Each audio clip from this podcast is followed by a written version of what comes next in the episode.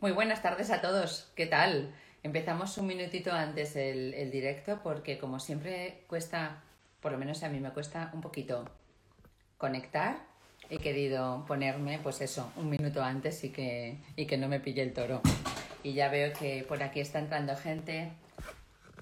Toby, hola. ¿Qué tal?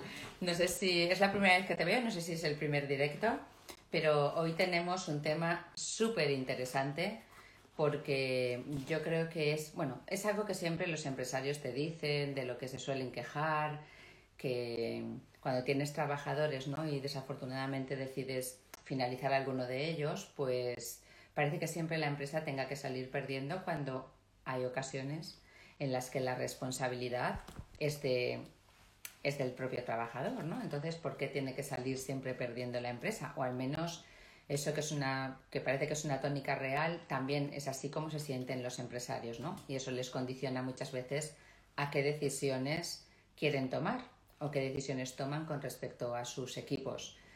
Y hoy tenemos a un súper experto un abogado especialista en laboral y tributario con muchísima experiencia que nos va a explicar pues eso que las cosas no tienen que ser así que no tiene por qué siempre en este sentido salir perdiendo el empresario, ¿no? Y nos va a contar qué es lo que tenemos que hacer y cómo hacerlo para que efectivamente, mira, ahí ya veo a Ángel que está por aquí, le tienes que dar a unirte y en cuanto, venga, Ángel, en cuanto me pidas unirte, eh, dale Ángel, dale otra vez porque me ha salido ver solicitud, pero no, no me ha salido que quieres unirte.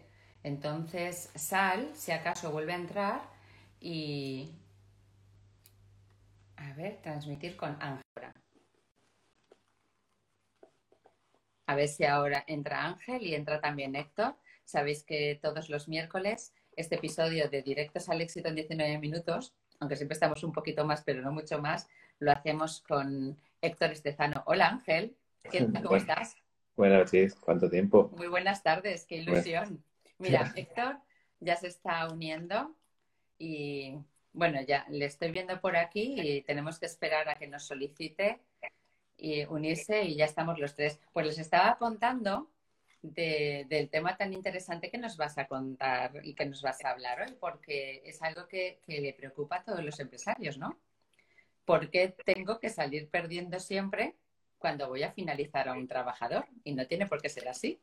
Así que ahora, en cuanto empiece, en cuanto se una Héctor, nos lo cuentas. Y les estaba contando, les iba a contar, pues, quién eres tú y, cómo nos conocimos. y cuéntame. pues yo a Ángel le conocí porque eh, en mi etapa como directora de comunicación y marketing digital de una empresa de consultoría, y, tú, pues bueno, eres eh, su abogado, ¿no? Y su asesor laboral. Entonces, al final les quiero contar una anécdota que es muy bonita y es que eh, tú contrataste los servicios de mi agencia de Bitwise para hacerte el branding y para hacerte la web. Y entonces en ese, en ese interim eh, nosotros lo que hicimos fue hacer una encuesta a todos tus clientes. Mira, me está diciendo Estezano que ha enviado la petición, pero no me sale. A mí no me sale la petición de Héctor nunca. Bueno, estaba, entonces lo que hicimos fue hacer una encuesta a todos tus clientes y la verdad es que fue sorprendente porque fue unánime la respuesta de todos sobre el servicio que dais, sobre que sois excepcionales, el asesoramiento tan exquisito, que sois puntuales, que nunca falláis.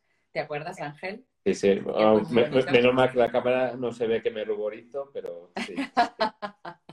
en aquel día, cuando viste los resultados, ¿te acuerdas? Sí que te emocionaste, porque la verdad es que fue... Yo es la primera vez que me pasa eso con un cliente, porque siempre los clientes, pues bueno, hay clientes que están contentos y hay clientes que no están tanto. Pero en mm. tu caso no encontramos ni uno.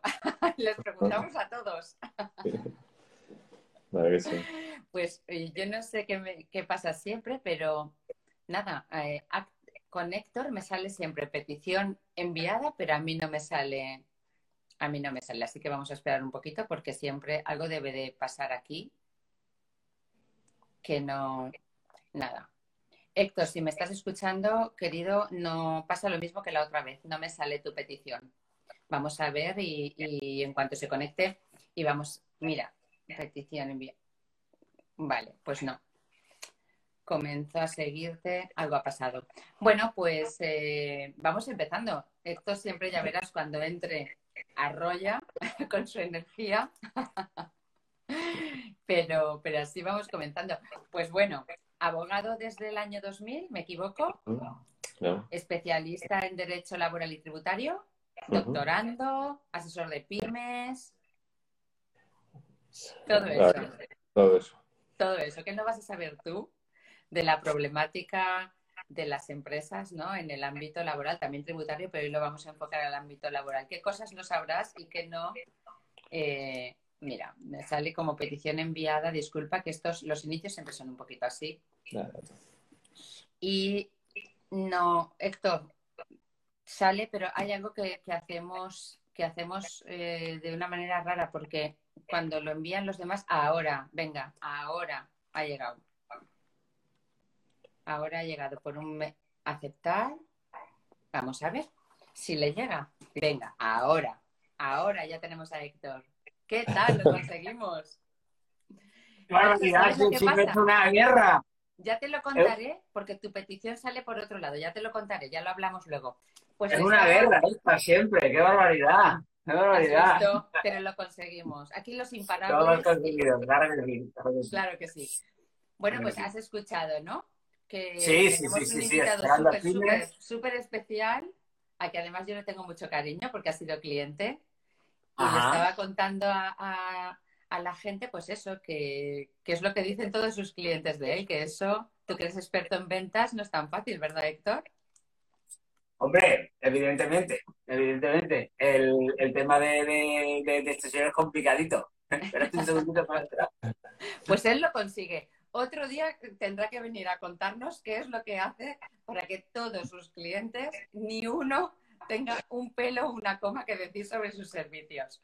Bueno, pues cuéntanos, hoy nos vas a contar por qué el empresario, lo que sucede, ¿no? Que es que el empresario cuando tiene que finalizar un trabajador, pues parece que siempre tenga que salir él perdiendo, ¿verdad? Aunque sea que el trabajador incumple.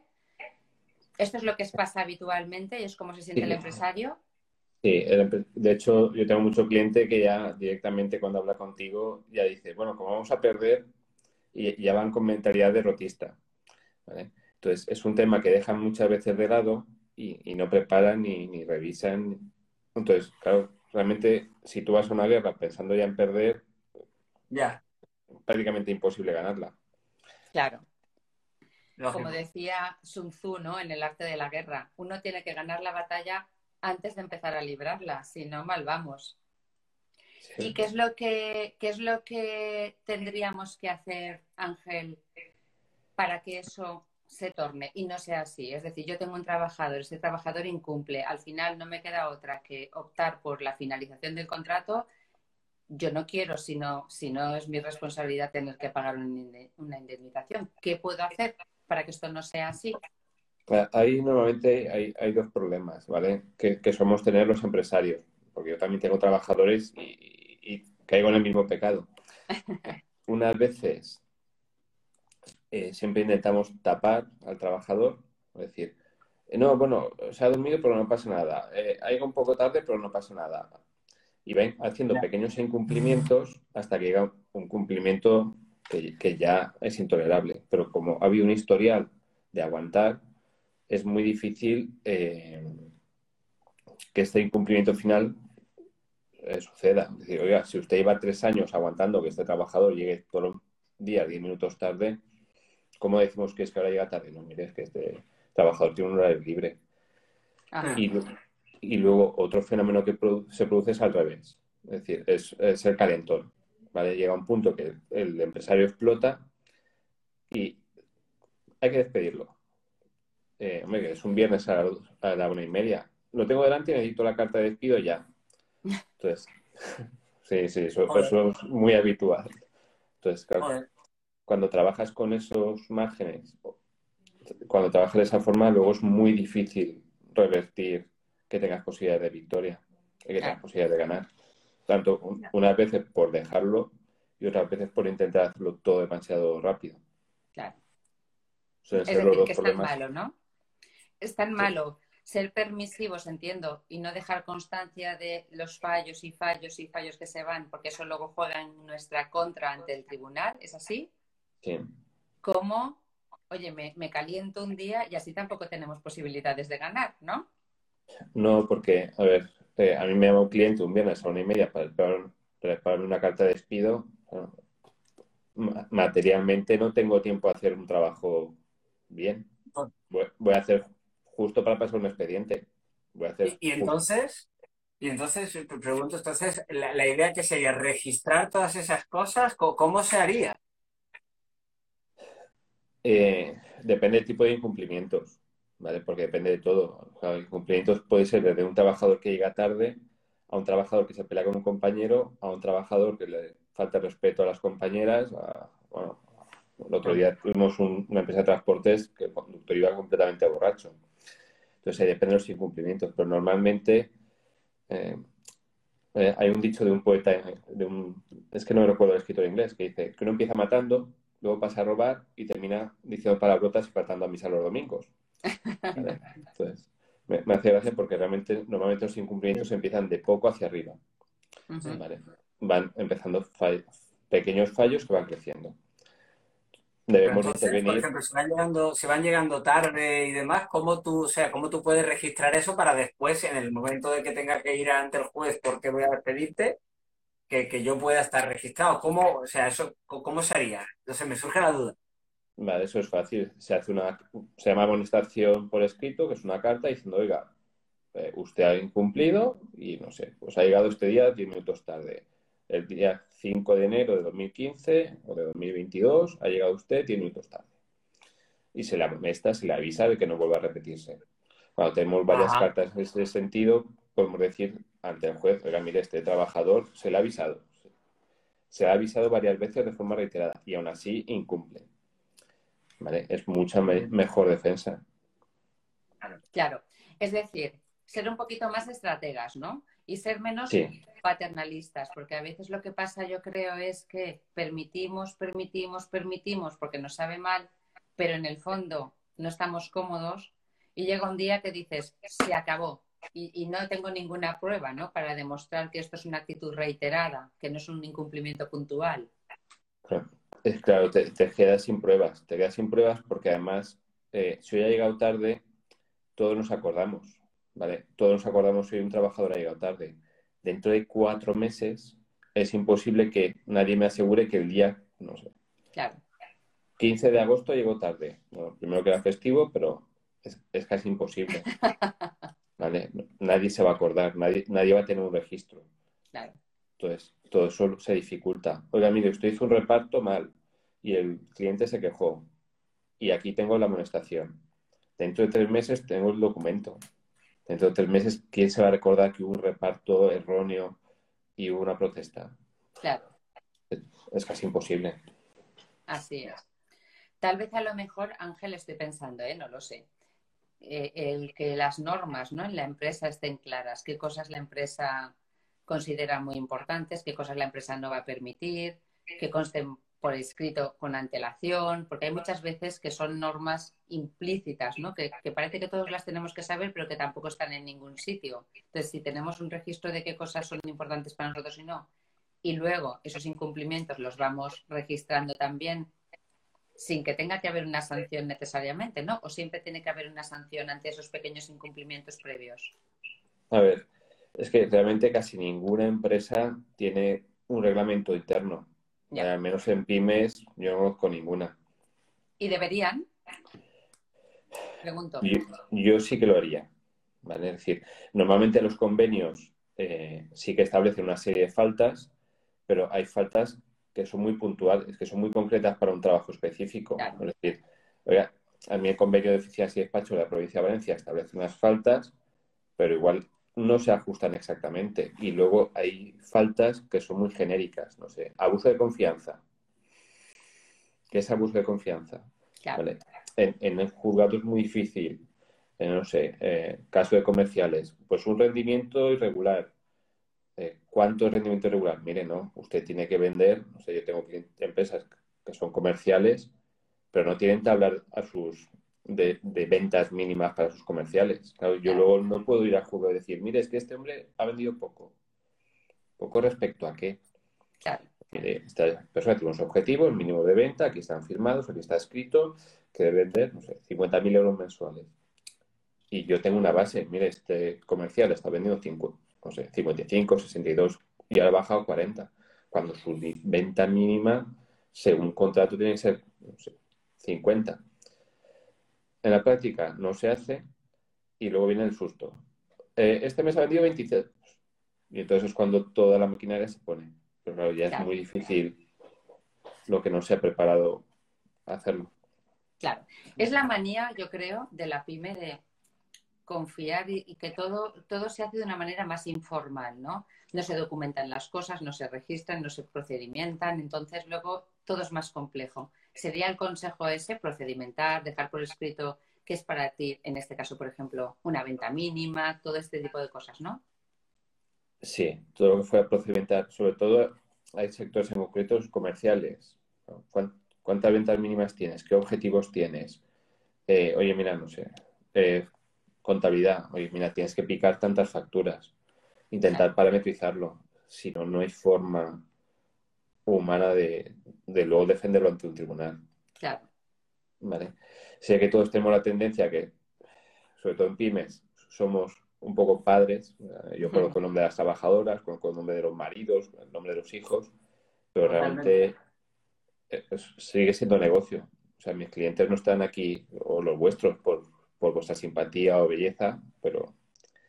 Y, a veces se nos olvida, a veces somos muy paternalistas y eso tenemos que evitarlo. Es difícil eso, ¿eh? Sí, sí. Es difícil, pero hay que hacerlo, evidentemente, porque si no... Eh, no sé, eh, recuerdo una trabajadora cuando estaba haciéndome el branding, bueno, y un mentoring que me estuvo haciendo Beatriz, que ella me dijo, la vas a tener que despedir que, a mí me sabía mal. De hecho, tardé prácticamente un año en despedirla y, la despedí y, su trabajo no se notó. Es decir, no es el resto, oye, mira, no, no, es decir, me, sabe mal reconocer mi pecado aquí.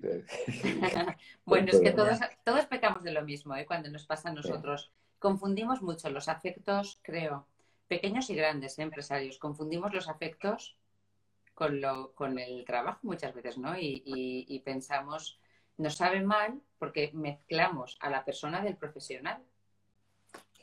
Y hacemos a veces eternas unas situaciones que, no son las óptimas. Sí. y hablando del juicio.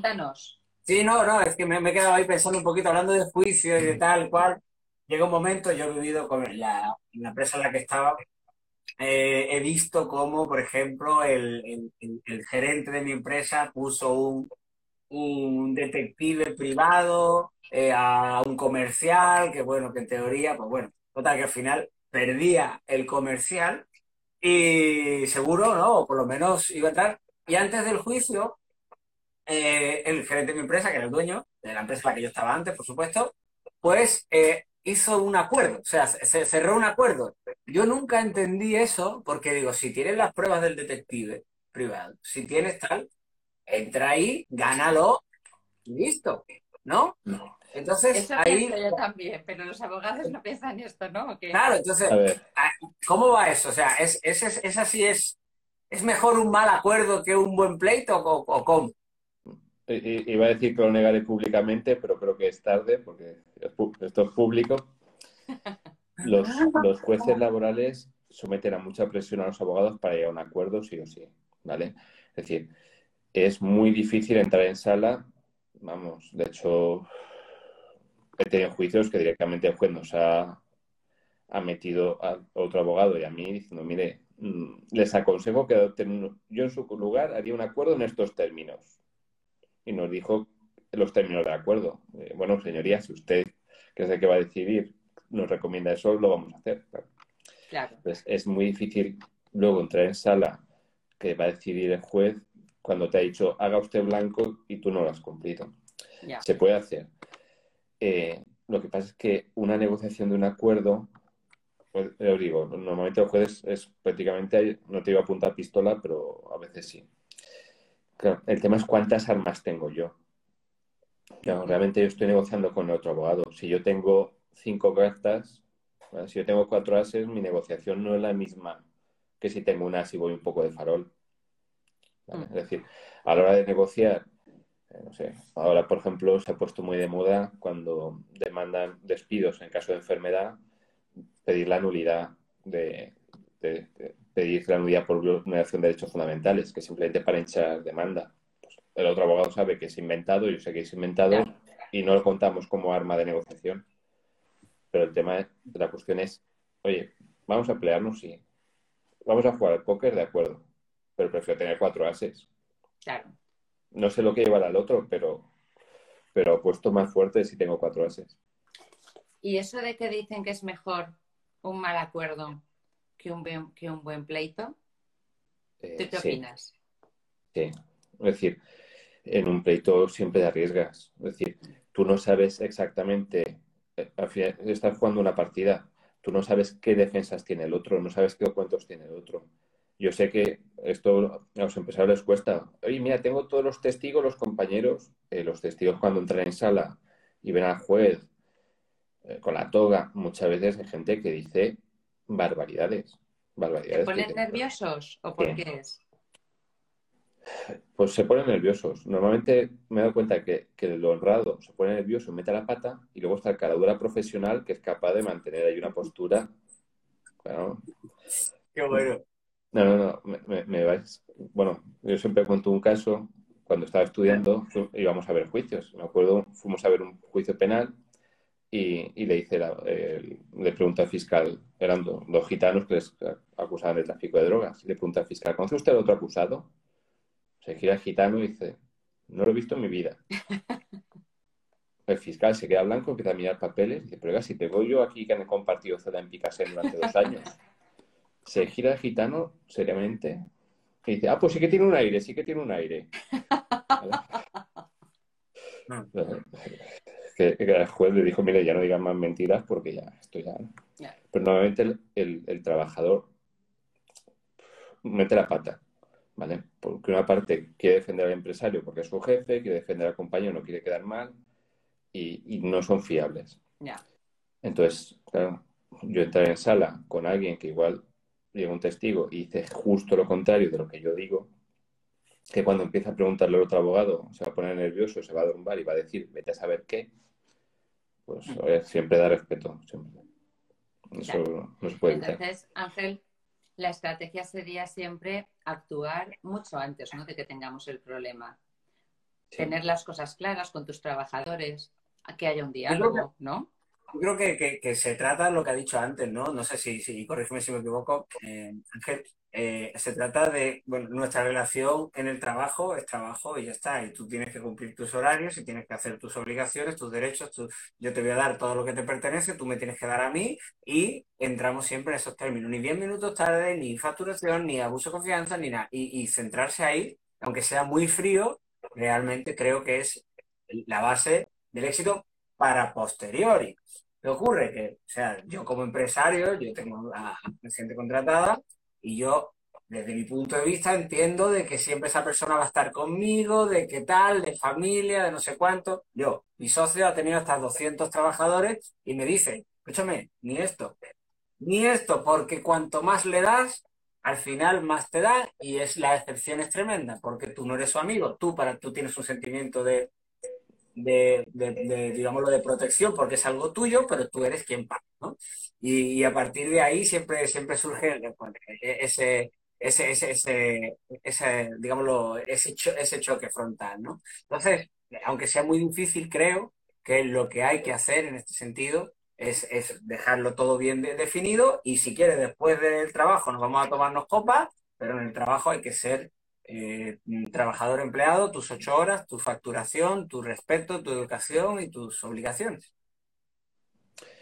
Sí, realmente sí. O sea, tienes que dejar claro lo que son las reglas del juego, las normas. Mira, esto es un trabajo, ¿vale? Igual que si vosotros, no sé, me contratáis o yo os contrato. Mira, esto es el presupuesto, estos son mis servicios y esto se va a hacer y este es el plan.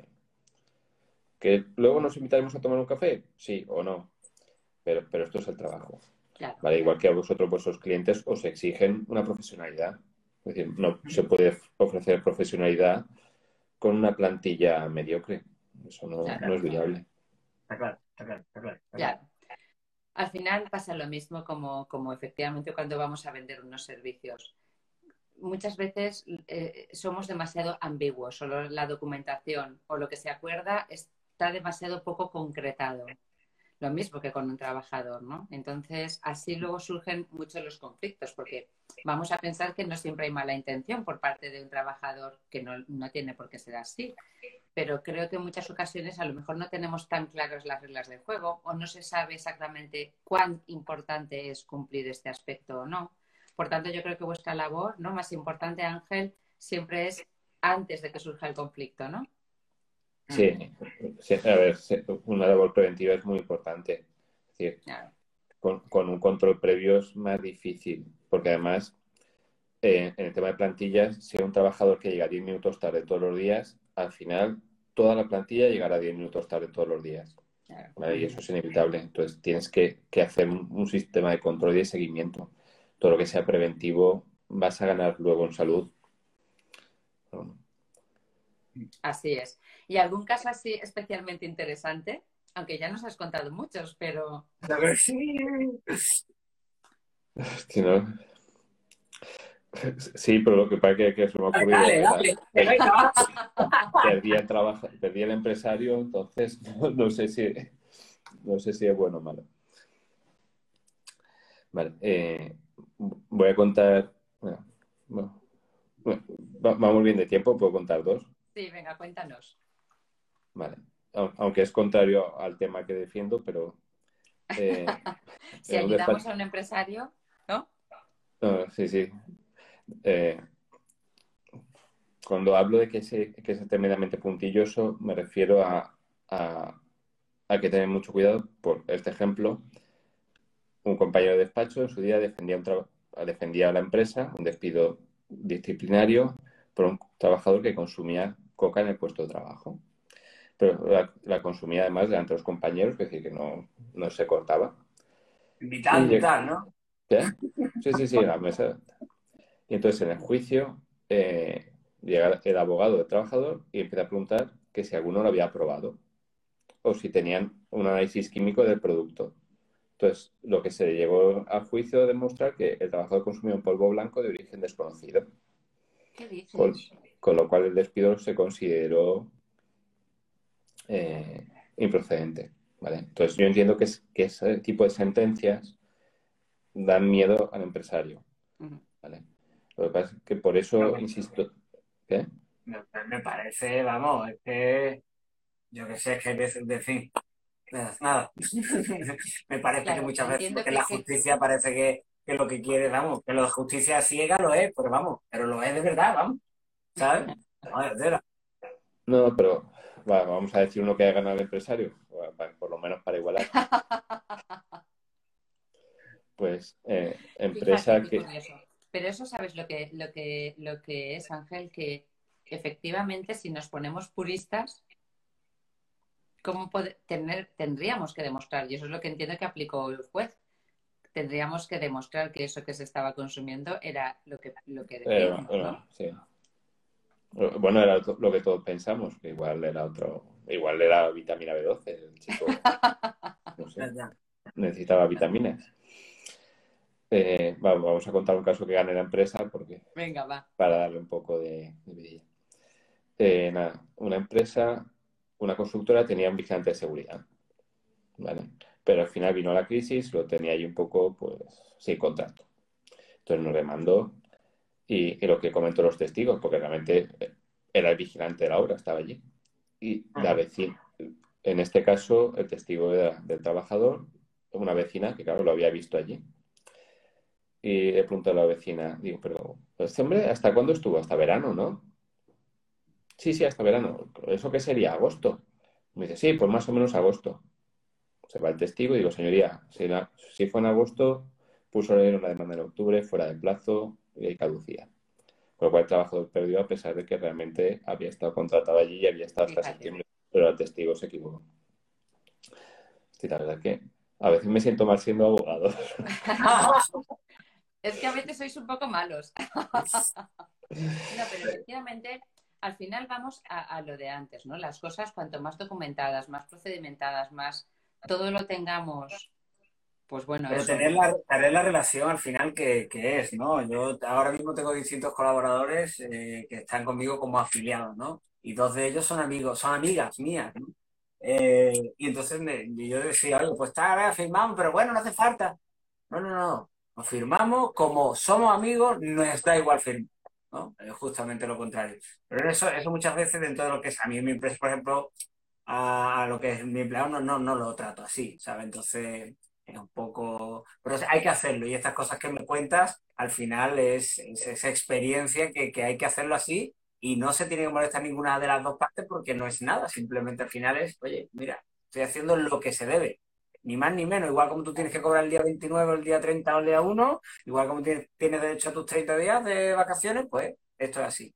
Y creo que esa es la solución, no sé, como, como, como conclusión así importante, ¿no? Para, para, para que después no haya problemas. Pero en ninguna de las dos partes, ¿eh? porque aquí se ve que, se aparece que esto se hace para el tema del, de lo que es el, empresario, para blindarse, ¿no? Pero también, también esto le valdrá a, lo que es al empleado también para protegerse de cualquier práctica abusiva, de cualquier cosa, ¿no? También esto es bilateral.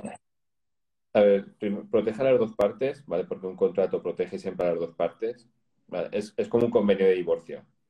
Mm a buenas da igual, podemos cambiarlo, pero a malas esto es lo que pone el papel.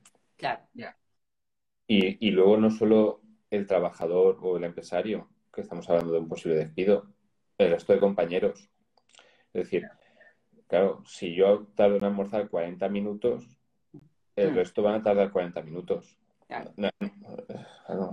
es, es, inevitable. Es decir, si no hay unas reglas claras de juego que se cumplen, uno llega tarde, al final toda la plantilla llega tarde. Hmm. dejar atrás el paternalismo, ¿no? Dejar atrás el paternalismo y, también por parte de pues bueno, los típicos, a lo mejor, las típicas promociones que no se documentan. El te voy a dar esto y no se documenta, ¿no? Hmm. Yo creo que en la pyme es mucho del tú a tú y de comentar y luego surgen, es posible que eso nos genere muchos más problemas. No, por ejemplo, ahora, bueno, tú sí que conoces el caso, por, la consultoría esta, pues un, despido. En la nómina ponían una categoría diferente. Claro.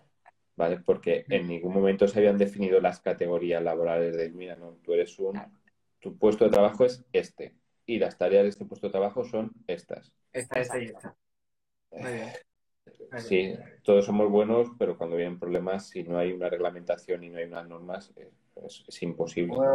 Como yo digo con los clientes, todos son buenos hasta que dejan de serlo, y igual con todos, ¿no? Todos somos buenos hasta que dejamos de serlo. Ya está. Muy bien. Oye, pues Ángel, ha sido muy interesante. Y, y además nos has traído, has traído un regalo, ¿no? Que siempre digo un regalo para, para nuestros, nuestros invitados, ¿no? Nuestros oyentes, que en este caso es un ebook y qué es lo que les va, para, para qué les va a ayudar. Sí, se ha cortado en el eh, ¿eh? Se ha cortado. Sí, es que se ha, cortado un poquillo. Te preguntaba, ¿a qué les va a ayudar el ebook? Eh, bueno, es una pequeña nota más o menos para que tengan claro qué diferencias tienen que tener los distintos despidos, ¿vale? Porque normalmente el empresario los confunde, confunde el objetivo con el disciplinario, confunde los tipos y, los efectos de cada tipo de despido. Que recuerden en el caso de despido, porque eso es un er-, error muy típico, eh, que contratos bonificados, un despido improcedente implica pérdidas de subvenciones y bonificaciones que tienen que valorar.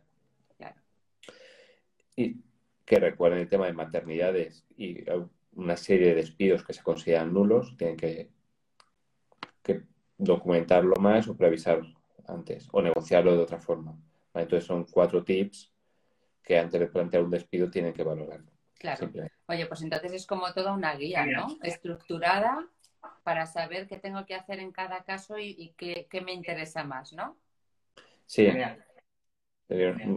Cuatro, cuatro notas. Qué bien. Pues todo el mundo a nuestros, a nuestra, o bien al perfil de Héctor o al mío, donde está la web directos al éxito en 19minutos.com y ahí os vais al directo de Ángel y os lo podéis descargar. Pues oye Ángel, muchísimas gracias, ha sido un placer tenerte, me ha alegrado muchísimo, nos has contado muchas cosas muy interesantes y yo creo que son de ayuda, ¿no? Para, para, para el empresario. Muy bueno, muy interesante. Sí, sí. Para saber qué tiene que hacer y cómo evitar, ¿no? Ser siempre o sentirse siempre, aquí voy a perder esta batalla una y otra vez. Se puede ganar, pero se tiene que hacer pues de manera correcta el trabajo antes, ¿verdad? Vosotros no sois magos. Sí. Un poquito sí, pero... Con preparación, más fácil. Pero que os ayuden. Y, la semana que viene, ¿a quién tenemos, Héctor? Tenemos a una crack también, eh, que se llama Blanca Sisó. Es una empresaria muy, muy joven, muy, muy joven, que tiene una academia que se llama Nankurunaisa. Y bueno, es una persona que también ha encontrado el propósito siendo mamá. Ella se dedica al tema de la educación, una persona tremendamente formada y, que, bueno, tiene un negocio de, éxito, que vive ella toda su familia, pero todo a través del propósito, de la educación y de ayudar a padres y madres a, crear a niños adolescentes, ¿no? Que ahora mismo, pues yo no tengo niños adolescentes, bueno, no tengo niños ninguno, pero eh, entiendo que, la gente que, tiene, o amigos míos que tienen, pues que están en tesituras complicadas por, por la dificultad y en este sentido, pues nos va a contar también cositas, ¿no? Porque claro, o sea, no hay un manual de instrucciones para ser padres, es simplemente o lo que hemos vivido y puedes alejarte de ello o acercarte de ello, por lo tanto no, no sabes si es lo que estás haciendo correcto, o bueno, te aventuras a la suerte. Entonces, bueno, nos va a hablar de todo eso un poquito, de su historia, nos va a dar ciertos tips y también va a estar, va a estar gracioso. Qué interesante. Pues Ángel, tú puedes ver también apuntarte al directo a ver lo de la semana que viene, porque tus niños son, son adolescentes, ¿no? Sí, 17, 16 y 13. Pues ahí, ahí, está el tema, ahí está el tema, ahí está el tema. Espero, espero, Ángel, que estés registrando la hora de llegada, la hora de salida de los niños. No, no, ahora ya, ya llega un punto que... Nada, ya, ya estoy entregado. Que te, que te haces zen, porque si no te daría un infarto, entonces que fluya un poco. Eh. Qué bueno. Tú ya te sabes eso de casa del herrero, cuchillo de palo. Ah, este tanto, pelear fuera, cuando uno llega a casa, ¿verdad? A veces. No, es que encima se, se envalentonan. Entonces, te, toca darles. Hay cosas que tienes que limitar y cosas que o le das cancha o, tienes un problema gordo. Pero bueno, de todas formas, vete directo, no te preocupes. Oye, pues ha sido todo un placer tenerte. Muchísimas gracias de verdad. Has ayudado seguro con tus tips a un montón de gente. Yo desde luego he aprendido cosas hoy y, espero verte muy pronto. Igualmente, a ver si, a ver si nos vemos. Y bueno, ya en persona. Por aquí seguro y en persona también. Pues chicos, nos vemos el miércoles que viene a las 8 en Directos al Éxito con, una empresaria que nos va a contar seguro un montón de cosas que, nos van a hacer aprender y crecer. Héctor, así, así es. Nos vemos la semana que viene. Recordad que es día 8, que sí que hay directos al éxito. ¿Ok? Día de la Inmaculada. Creo que el día de la Inmaculada, sí, el día de la Inmaculada. Pero, chao, chao. Chao, chao. Hasta luego. Hasta luego.